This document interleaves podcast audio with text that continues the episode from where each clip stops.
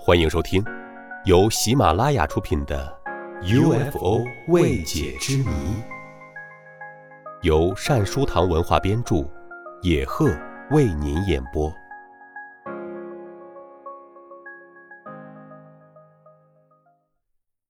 第二十五集：失踪的飞机。一九七八年十月二十一日。从澳大利亚墨尔本附近的莫拉丙机场，一架协和飞机飞往一片暮色的天空。时值晚上六点十九分，天空晴朗，景色宜人。它的目的地是直线距离约两百千米左右的南方海上的金阁岛。协和飞机预定在此岛上装满海产货物。然后马上返回莫拉丙机场。正在驾驶的弗雷德里克·保罗·布连蒂年方二十岁，但已经有近两百小时的飞行经验，是一位极有前途的飞行员。他为了取得专业的飞行执照，要达到飞行员的规定夜间飞行时数，所以在当日往返金阁岛。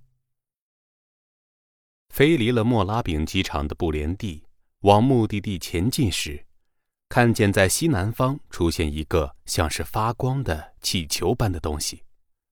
到了沃泰维甲，仍然看到它的踪影。晚上七点整，布连蒂向墨尔本的控制塔通讯说，通过沃泰维甲。在沃泰维甲的海面上，机首面向南方一直前进。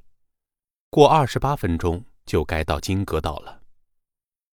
天气状况良好，视线清晰，一切都依飞行计划顺利进行，所以在这关头，布连蒂是一点恐怖危险的预感也没有的。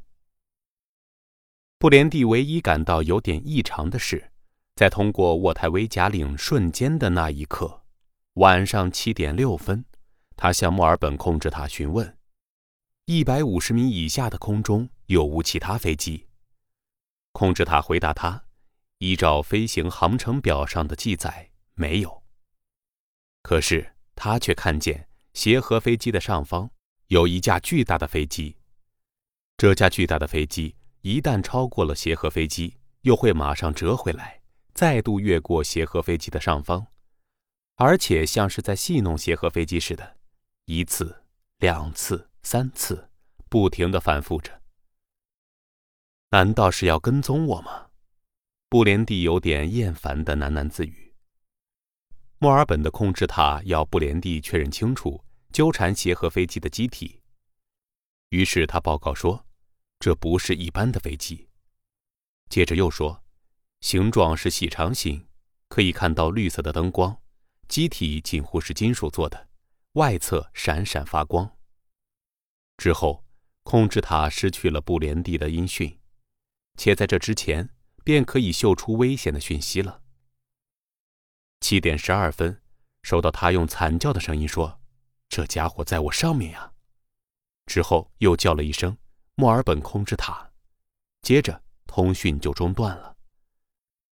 控制塔的无线电里，在这最后一句话断了的十几秒钟内，听到一阵咔咔咔咔的。阴森可怕的金属声，然后又迅速被一片寂静笼罩。此时是七点十二分四十八秒。布连蒂就在金阁岛的正前方不远处失踪了。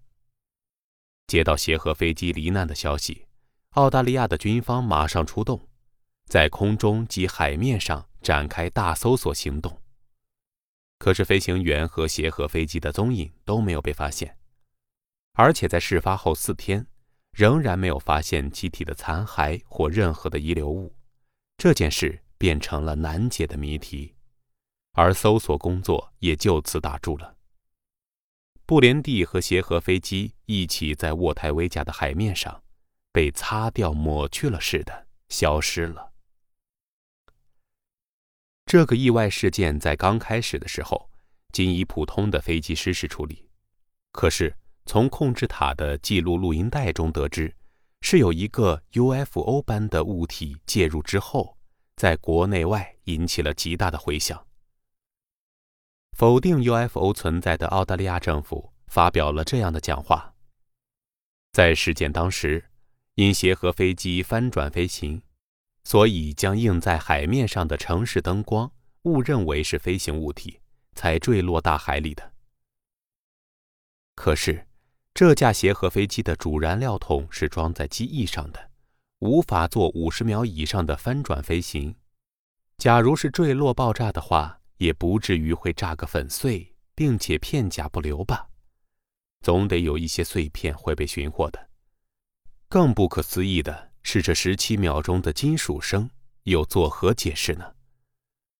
爆炸声不会持续了十七秒呀，这一切该如何说明呢？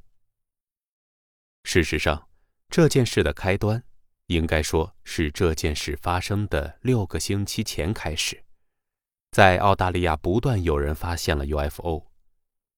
在布连蒂失去音讯的那一刻，有好几个人看到了发出绿色光的 UFO。它果真是和协和飞机一起被 UFO 俘虏去了吗？不留下任何蛛丝马迹而消失了的协和飞机的真相。完全打消了一般常理的坠落和爆炸的说法的可能性。这是超越一般常理所能理解的，也是 UFO 神秘的一股力量。听众朋友，本集播讲完毕，感谢您的收听，我们下集再会。